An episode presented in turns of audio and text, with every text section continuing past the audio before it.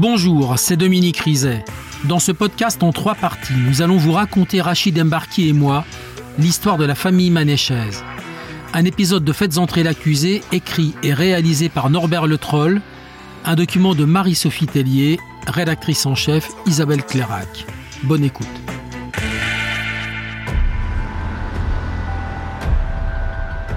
Juillet 2014, quatre mois avant les meurtres. Jean-Claude Pillard est le père de Frédéric Pillard. Virginie, c'est une femme qui travaillait super bien. C'était la meilleure mécanicienne qu'il avait dans son garage. Frédéric Piard avait embauché Virginie Manché quelques mois plus tôt dans son garage de Gisors. À 33 ans, c'était la première fois de sa vie qu'elle bossait seule, sans Denis sur le dos. L'adjudante-chef Estelle Priet. Pour elle, c'était une certaine forme d'indépendance et d'indépendance financière. Et l'opportunité pour elle d'aller travailler au garage Tenzo, c'était de retrouver une certaine forme de vie sociale qu'elle n'avait pas euh, auparavant. Des collègues, de nouvelles relations qui ne savaient rien de la vie privée de Virginie. Juste qu'elle avait un compagnon un peu possessif. Elle ne peut qu'aller travailler, s'occuper de son fils pour l'emmener à l'école, aller faire les courses. En dehors de ça, elle n'a pas l'opportunité de sortir avec des amis. Embrigadée à la maison, mais libre au travail. Virginie finit par ouvrir les yeux. D'autant plus qu'à cette époque, son fils de 12 ans découvre le secret de sa naissance. Son père est aussi son grand-père. C'est la plus jeune des sœurs en fait qui explique à son neveu euh, qu'ils ont tous les deux le même père. Maître Hubert Delarue, l'avocat de Denis Manéchez. Elle s'est retrouvée entre le marteau et l'enclume. Et son fils qui lui disait, enfin, qu'est-ce que c'est que cette histoire, tu, tu, que tu restes avec cet homme, enfin, qui est ton père, enfin, tout ça n'a pas de sens. Elle a dû choisir. Et il lui a peut-être demandé de choisir. Rester ou quitter Denis? À l'été 2014, à 33 ans, Virginie se défait de l'emprise de son père. Dans le plus grand secret, elle contacte une association d'aide aux femmes. Clémence Roussel se souvient de Virginie au Centre d'information sur les droits des femmes et des familles. Virginie est apparue comme, mais vraiment une petite chose fragile. C'était un petit bout de femme qui était complètement paumée en fait. Voilà, elle, tout ce qu'elle voulait, c'était partir. Ne plus se retrouver dans ce cheminement, dans ce mécanisme, euh, qui finalement lui a aussi fait beaucoup de mal. Donc, euh, cette, cette, envie de ne pas revivre ce qu'elle avait vécu des années, euh, des années auparavant. Virginie fait un choix irrévocable. Quand il a fallu organiser son départ, tout a été prémédité mais masqué, de telle manière à ce qu'il ne puisse pas se douter de quoi que ce soit, à ce qu'il ne puisse se rendre compte de rien. Moi, je tentais de la contacter toujours en numéro privé. Si j'arrivais pas à la joindre, j'insistais pas, je laissais pas de message. Et c'est elle qui me rappelait ou on s'envoyait un texto. Les valises de Virginie et de son fils sont prêtes. Le 8 septembre 2014, le téléphone sonne. On a un appel nous indiquant qu'il y a une chambre d'hôtel euh, dans un hôtel un petit peu plus loin. Et bon, là, c'est cinq minutes de soulagement en disant c'est bon, on va souffler. Et je me souviens, elle m'a regardé, elle me dit Mais je, je, sais pas comment on fait, comment on va à l'hôtel, qu'est-ce que je dis, qu'est-ce que je fais? Bon, bon, c'est pas grave, on va y aller ensemble. C'est la première chose qu'elle a faite. Elle a détruit sa carte SIM pour pouvoir être tranquille et euh, ne pas être repérée par rapport à ça. Elle souhaitait pas non plus que la directrice de l'école soit informée de sa nouvelle adresse, donc elle était quand même assez sur ses gardes, assez méfiante. Sur le conseil de l'association, Virginie se met en arrêt maladie et quitte momentanément le garage. Car Denis est à ses trousses. Dominique Laurence, la procureure de la République d'Evreux. Il essaye d'avoir euh, des renseignements partout. Hein, il surveille. Euh, c'est le processus criminel qui se met en place. Hein. Il a perdu son objet, euh, il le cherche. Hein, voilà. Quand je le revois, il est euh, démonté. Virginie est partie. Mais tu sais, il faut bien qu'elle fasse sa vie. Du coup, bah, il repart, euh, c'est des SMS le soir. C'est toi que j'aurais dû choisir. S'il me téléphone tout le temps. Il est devant la maison. Il était trop revenu d'un seul coup dans, tout. Il a mon numéro de portable, mon adresse de domicile, il a tout. Donc du coup, je me dis, qu'est-ce qui m'attend? S'il la retrouve pas, c'est moi qui va prendre. La fuite de Virginie est un long périple. Au bout d'une semaine, elle doit déjà quitter l'hôtel. Jean-Claude Pillard. A dit à mon fils, bah, tiens, je vais me retrouver dehors. Euh, tu peux me trouver quelque chose à, me loger. Mon fils, il dit, bah, écoute, là-haut, il y a deux pièces. Tu prends les deux pièces, tu peux habiter. Maître Laurent Spagnol, l'avocat de la famille Pillard. Il a juste fait preuve de, générosité. Il a vu quelqu'un qui était dans une situation euh, vraiment compliquée. C'est la main tendue. C'est la main tendue. Tout simplement. Virginie revient donc au garage et finit par reprendre son travail de mécanicienne, à l'affût du moindre visiteur. L'adjudant Gary Flamand de la brigade de Gisors. Mais dès qu'elle entendait une voiture entrer dans la cour du garage, à se planquer derrière les voitures. Donc il y avait quelque chose qui n'allait pas. Puis une fois, je lui ai demandé mais pourquoi tu te caches? Elle me dit j'ai peur. L'intuition de Virginie est juste. Le 3 octobre, quelques semaines après sa fuite, elle aperçoit Denis dans sa voiture, derrière elle. C'était panique à bord, hein, et voilà. Il m'a retrouvé, euh, je suis sûre, il est là, il m'a retrouvé, euh, ça va pas, qu'est-ce que je fais? Et c'est de là qu'elle se réfugie euh, à la gendarmerie de Gisors, et elle explique qu'elle est suivie, qu'elle est épiée et qu'elle a peur pour sa vie. Mais Denis Manchet s'en tire à bon compte. Il n'y avait pas de menace de mort, il n'y avait pas de violence, il n'y avait bah, rien d'injure ou d'insulte. Et en plus, après avoir vérifié, il n'y avait pas de contrôle du judiciaire qui interdisait à, son père d'entrer en contact avec elle. Malheureusement, on ne pouvait pas aller beaucoup plus loin. À ce moment-là, je lui ai dit, vous bougez pas, vous restez cloîtrés tout le week-end, vous ne sortez pas, vous restez là et, euh, et, on, laisse passer le week-end. pendant trois secondes, hein, ça a été, euh, bon bah allez, je la prends avec moi, je la ramène à la maison, au moins elle sera en sécurité. Virginie s'est barricadée chez elle tout le week-end. Quatre jours plus tard, le 7 octobre 2014. Virginie termine sa journée de travail au garage Tenzo pendant que son fils l'attend dans leur appartement, à l'étage. Frédéric Piard s'apprête à rentrer chez lui. Ni l'un ni l'autre ne voit Denis Manchet planqué dans sa voiture, de l'autre côté de la rue. La procureure Dominique Laurence. Il surveille, hein, il, est, il est muni d'éléments pour, pour se déguiser, pour se travestir. Et qu'à un moment donné, voilà, il sort de la voiture. Euh, il a un 635 hein, euh, approvisionné. À ce moment-là, euh, Frédéric était à proximité. Il a dû le considérer comme un obstacle. Et c'est vrai que c'est terrible parce que ça s'est joué à, à trois fois rien. Il n'hésite absolument pas à tuer Monsieur Pia.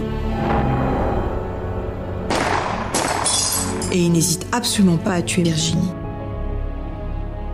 Et il la tue d'une balle dans la tête euh, direct. Hein. C'est un crime de possession. C'est un crime de propriétaire. Denis Manechet, c'est sa compagne, c'est sa fille. Il, il en est le propriétaire. Elle ne peut pas vivre sans lui. Elle ne peut pas vivre. Elle n'a pas le droit de vivre sans lui. Elle n'a d'ailleurs jamais eu le droit de vivre sans lui. Voilà. Depuis qu'elle est toute petite.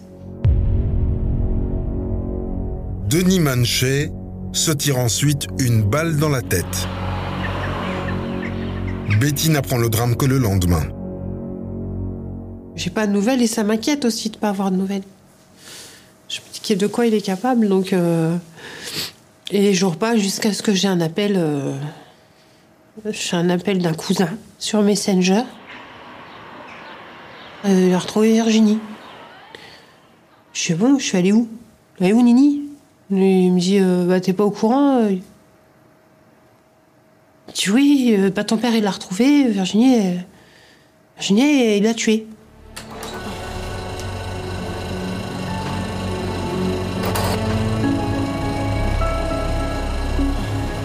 Il n'est plus là, il- on est qui? On est rien?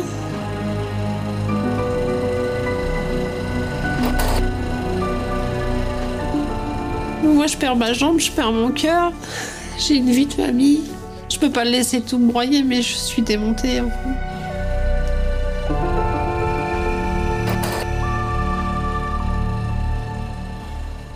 C'est mon gendre qui m'a appelé pour me dire que mon fils était décédé. Et après sa vie, la mienne, à tout prix.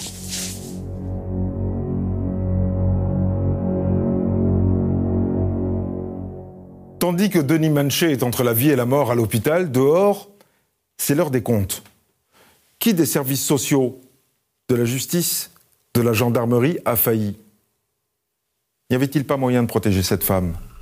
L'avocate de Florence Manéchez en est certaine. La justice est passée à côté de cette affaire.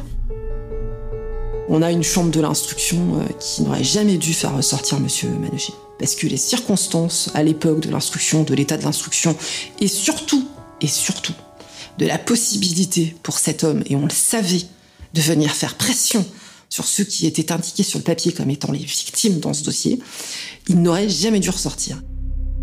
Un père abuseur libre et une justice qui n'a pas osé aller contre le soi-disant bonheur du couple incestueux. La procureure Dominique Laurence ne décolère pas. L'inceste heureux existe. Voilà, Denis Manochet et Virginie Manochet en sont l'illustration parfaite. Parce que c'est ça les articles de presse. C'est ça qui est vendu euh, par euh, le conseil de Denis Manochet. Eh ben voilà comment ça se termine quelques années plus tard. L'avocat Hubert Delarue dresse le bilan. Si je devais refaire la même chose, je referais la même chose.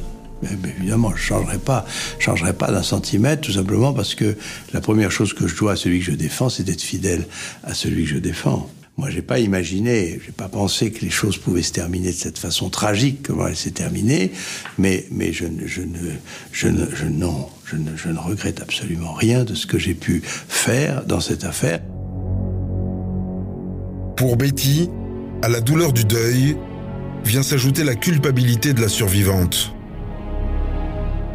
Je m'en veux. Dis, Tout était là en 2002, bordel. Pourquoi on a vécu tout ça? Parce que finalement, euh, je suis la seule coupable de tout ça. J'ai pas appuyé sur la détente, mais pour moi, la justice, elle m'a un petit peu rendu coupable de ça. C'est super difficile. Et j'ai peur de mourir, moi, en fait. J'ai peur que ma souffrance l'emporte. Maître Muriel Bélier, l'avocate des frères et de Betty Manéchez. Le principal responsable tout de même de ce qui s'est passé, c'est Denis Manochet. Celui qui a construit cette famille, euh, celui qui a participé à sa destruction et à sa destruction ultime en tuant Virginie. C'est lui qui est euh, responsable de tout ce qui s'est passé, avant tout. Denis Manchet est sorti du coma et il sera jugé pour l'assassinat de Virginie et le meurtre de Frédéric Piard. Mais avant, le juge veut en savoir plus sur cet homme. Comment expliquer qu'il se soit rendu coupable de tous ces crimes? Son histoire commence dans le Pas-de-Calais. Son avocat connaît son histoire. Il a une histoire familiale déjà, une, une enfance extrêmement difficile, extrêmement perturbée. Sa mère avait six enfants, le père voulait en faire un septième. Alors là, elle lui a dit, écoute, ça va, euh, bon, c'est bien, on en reste là. Donc elle les a presque abandonnés. Elle est partie du jour au lendemain. Il lui a toujours, toujours voulu à sa mère d'avoir divorcé déjà de son père et de l'avoir abandonné. Après, il a atterri à 16-17 ans dans un foyer. Donc ça a été très difficile, ça a été très dur. Une enfance ballottée entre le foyer et des parents défaillants. Jusqu'au jour où Denis Manchet rencontre à 17 ans une autre accidentée de la vie, Laurence, sa future femme. Maître Florence Dan Tieffin, l'avocate de Laurence Manéchez. Elle avait été confrontée, elle, dans son enfance et dans sa vie de famille, à un père, euh, un père un peu violent, un père euh, avec un petit peu d'alcool. Voilà, c'est aussi comme ça qu'elle s'est construite et certainement mal construite. Je pense qu'ils étaient tous les deux dans une très grande fragilité, dans une très grande vulnérabilité, et qu'ils n'étaient pas du tout, ni l'un ni l'autre, faits pour assumer une famille, une vie familiale, etc. Ils ont tout confondu, ils se sont mélangés les pinceaux à tous égards. Et puis les choses, les choses se sont embringuées les unes après les autres, etc. Et ils n'ont pas su arrêter la machine. Des coups, du harcèlement, des viols. Laurence a couvert et même participé au crime de Denis Manchet, en échange de sa carte bleue. L'argent qu'avait mon père lui permettait peut-être de de vivre ses rêves. Peut-être que le fait qu'elle est conditionnée à pas avoir le droit de travailler, parce qu'elle n'avait pas le droit de travailler. hein. Et euh, elle perdait tout et que cet enfermement, le fait d'être une maman qui bosse pas, de pas avoir de copine, ben, il fallait son seul moyen de sortie, c'était l'argent et de dépenser. En dépensant, elle se faisait plaisir et elle a sauvé les plaisirs de son, de son bonhomme. Donc tout était un cercle pervers et vicieux en fait. Un événement aurait pourtant pu briser l'alliance entre Denis et Laurence Manchet. Il s'est produit des années plus tôt, en 99. Betty avait à peine plus de 15 ans. Ce jour-là, la famille était réunie chez elle lorsque le père s'est brusquement absenté. Dimanche matin, il prend une échelle, il va dans notre grenier. On comprend pas ce qui se passe et on entend un gros boom. Et en fait, mon père se pendait. Quand je suis montée l'escalier, il était qu'une corde tout j'appelle ma mère. J'y regarde et euh, ma mère, elle bouge pas. Je vais chercher ma voisine. Et elle a coupé la sangle de mon père et les pompiers sont arrivés. La tentative de suicide de Manchet, c'est tout sauf un simulacre. Il explique en disant je ne pouvais plus accepter cette façon d'être et cette façon de vivre, et je n'ai vu que comme seule issue que de, que de mettre fin à mes jours. Cet épisode dépressif n'a pourtant pas empêché Denis Manchet de continuer à violer ses filles pendant des années. Jusqu'à ce que Virginie accepte de s'installer en couple avec lui et qu'il lui fasse un enfant. Avec la bénédiction d'une famille qui a perdu tout repère. Virginie va tomber enceinte. Ma mère va aller aux échographies. Ma mère va acheter la layette. Ma mère va poser la layette sur le ventre de Nini. Elle, elle le considère comme un enfant de la famille. C'est clairement comme ça que je pense qu'il apparaît à ce moment-là, même pour, euh, pour euh, les enfants Manochi euh, au complet. quoi. C'est un, c'est un petit frère. L'expert psychologue Jean-Luc Viau analyse. Le dessin inconscient de Denis est bien de réorganiser la famille autour du couple qu'il forme avec Virginie, c'est-à-dire de faire avaliser par tout le monde que c'est un couple, que cet enfant c'est euh, la dixième merveille du monde euh, et que toute la famille doit se réorganiser autour de cet enfant qui est un enfant de l'inceste. Un enfant qui appelle son grand-père papa, mais avant tout, un fils adoré par sa mère. Il y a le choix qu'elle fait qu'on comprendra pas et puis que ça la regarde. Mais elle a su très bien en faire quelque chose de beau de cette vie-là. Ça a été sa force, hein, son enfant, ça a été sa seule sortie de secours, mais ça a été toute sa force et la beauté de sa vie. Pendant toutes ces années, Virginie n'a vécu que pour son fils. Et c'est pour lui qu'elle s'est enfuie lorsque le secret de sa naissance a été révélé, provoquant la colère d'un homme qui n'a pas supporté d'être quitté. C'est pas un meurtre conjugal. Il tue sa fille parce qu'elle est redevenue sa fille. En le quittant, elle redevient sa fille. Il tue son enfant. Et il tue son enfant parce qu'elle est son enfant. Alors que pendant des années, ils ont vécu dans l'illusion qu'elle n'était plus sa fille. Et si elle redevient son enfant, il redevient le grand-père. Et il n'en veut pas. C'est un accusé muet que la cour d'assises d'Evreux découvre le 3 décembre 2018. Denis Manchet encourt la réclusion criminelle à perpétuité. Il a changé d'avocat.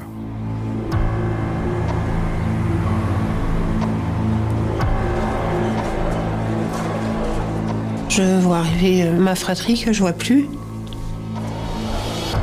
La famille unie euh, d'un côté. Et moi de l'autre. J'ai plus Nini, j'ai que sa photo dans les mains et mes Kleenex. La journaliste Dohan Bull est présente à l'audience. Comme tous ceux qui, qui brisent ce pacte du silence, Betty, elle a été punie. Voilà, ce qui vraiment était euh, très douloureux à voir, c'était de voir à quel point justement euh, Betty, elle était mise de côté. Elle était tout le temps toute seule. Il y a un silence total, euh, il arrive. Ah, mon Dieu. C'est un légume, 20 ans de plus, avec une infirmière et, et on, prend, on prend conscience peut-être du pourquoi ce procès, mais quelle tragédie cette histoire. Quel gâchis. Maître Marc François est désormais le nouvel avocat de Denis Manéchez. Il a perdu l'usage de la parole et donc euh, il a euh, une, une, tablette euh, avec un, un clavier.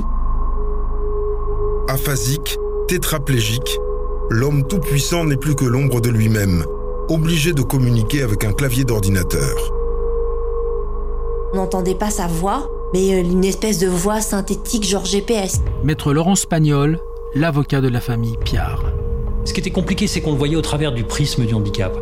Je dis pas qu'on s'apitoyait, mais on voyait quand même un homme extrêmement diminué, handicapé, et ça le servait, ça. Et, et c'était, c'était dérangeant. Sur les bancs des partis civils, une autre famille endeuillée, celle du garagiste, Frédéric Piard. Lui, il était neutre là-dedans. Il, il avait rien à voir là-dedans. Il avait rien fait, lui. C'est terrible de se dire que il n'y avait aucune raison objective, euh, autre le fait qu'il ait été juste mal positionné à ce moment-là. Il aurait été à 10 mètres décalé, il n'aurait probablement pas euh, été euh, victime de Denis Manchet. Denis Manchet n'a laissé aucune chance à Frédéric Piard et à Virginie ce soir-là. Mais au-delà de ces crimes, il se joue autre chose pendant les débats. Assise dans la salle, une fille attend des paroles de réparation de la part de son père. Et j'arrive à la barre. Et je me tourne vers lui. La première chose que je dis, c'est j'aimerais comprendre comment on a fait pour en arriver là. Et je lui dis, on n'était pas ta mère. On n'était pas des putes. C'est tout un flot de, sentiments, j'évoque. Je suis en face de toi, il y a une famille là. Et, lorsqu'on on, on lui redonne la parole pour dire alors mais monsieur voilà vous avez entendu votre ce qu'elle vous dit etc qu'est-ce que vous avez à dire par rapport à ça? Il m'a écrit Betty euh, pardon pour tout le mal que je t'ai fait. Euh, tu seras le repère. Nous sommes fiers de toi. Tu tu es comme ta sœur. Des années que j'attendais ça. Et plus de la première, la deuxième, la grosse, tout ça, ça n'existait plus. Je suis enfin placée dans cette famille, mais c'est trop tard. Sur les bancs de la partie civile, il y a aussi le fils que Denis Manchet a eu avec Virginie. Un jeune homme privé de sa mère qui regarde l'accusé du haut de ses 16 ans. Et il faut aussi qu'il affronte quelque chose qui est très important pour lui, c'est la relation avec son fils. Et jusque-là, il s'est toujours revendiqué comme étant le père de cet enfant. Il arrêtait pas de dire mon fils. Il refusait de dire euh, mon petit-fils, alors que, voilà, euh, comme s'il refusait en fait euh, d'avoir commis cet inceste.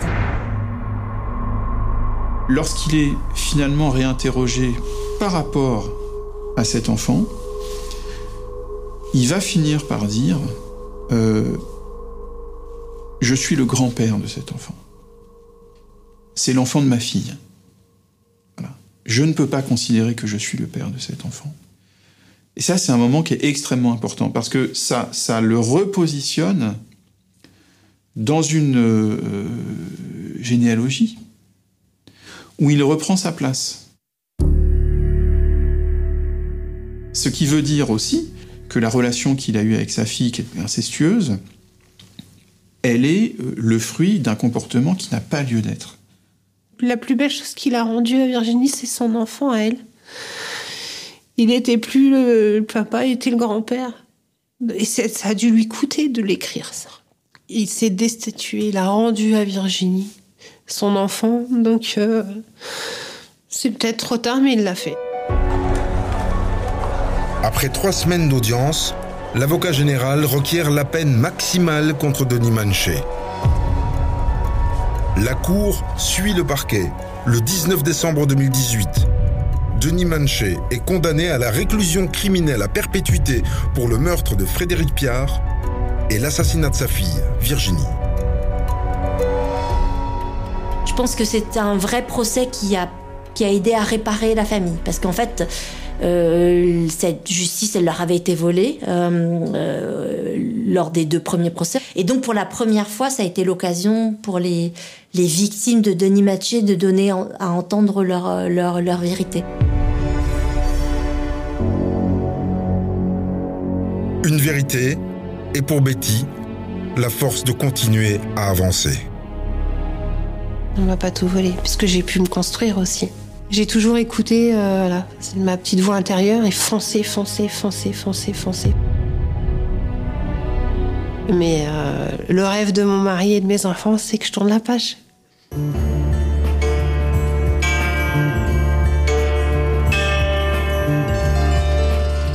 La condamnation à perpétuité de Denis Manchet restera l'une des plus courtes de l'histoire judiciaire française.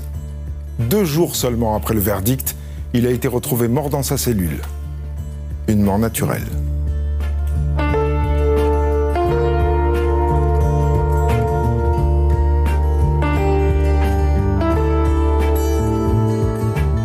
Vous venez d'écouter le dernier épisode de Faites entrer l'accusé consacré à l'histoire de la famille Manéchaise.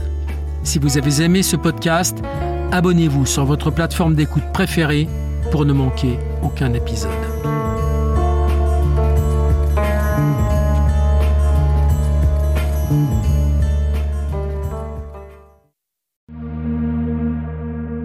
Bonjour, c'est Dominique Rizet. Une poignée de secondes, voilà tout ce qu'il faut pour qu'une vie bascule. Juste une poignée de secondes. Un sursaut, un instant où le destin bifurque dans une direction ou dans l'autre.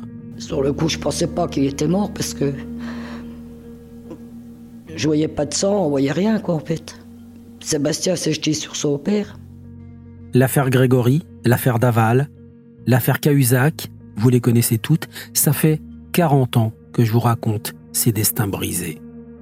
Aujourd'hui, dans l'instant où, découvrez les confessions de ceux qui sont au cœur de ces affaires. Ils me racontent et vous racontent ce qu'ils ne pourront jamais oublier. L'instant où, un podcast BFM TV raconté par Dominique Rizet.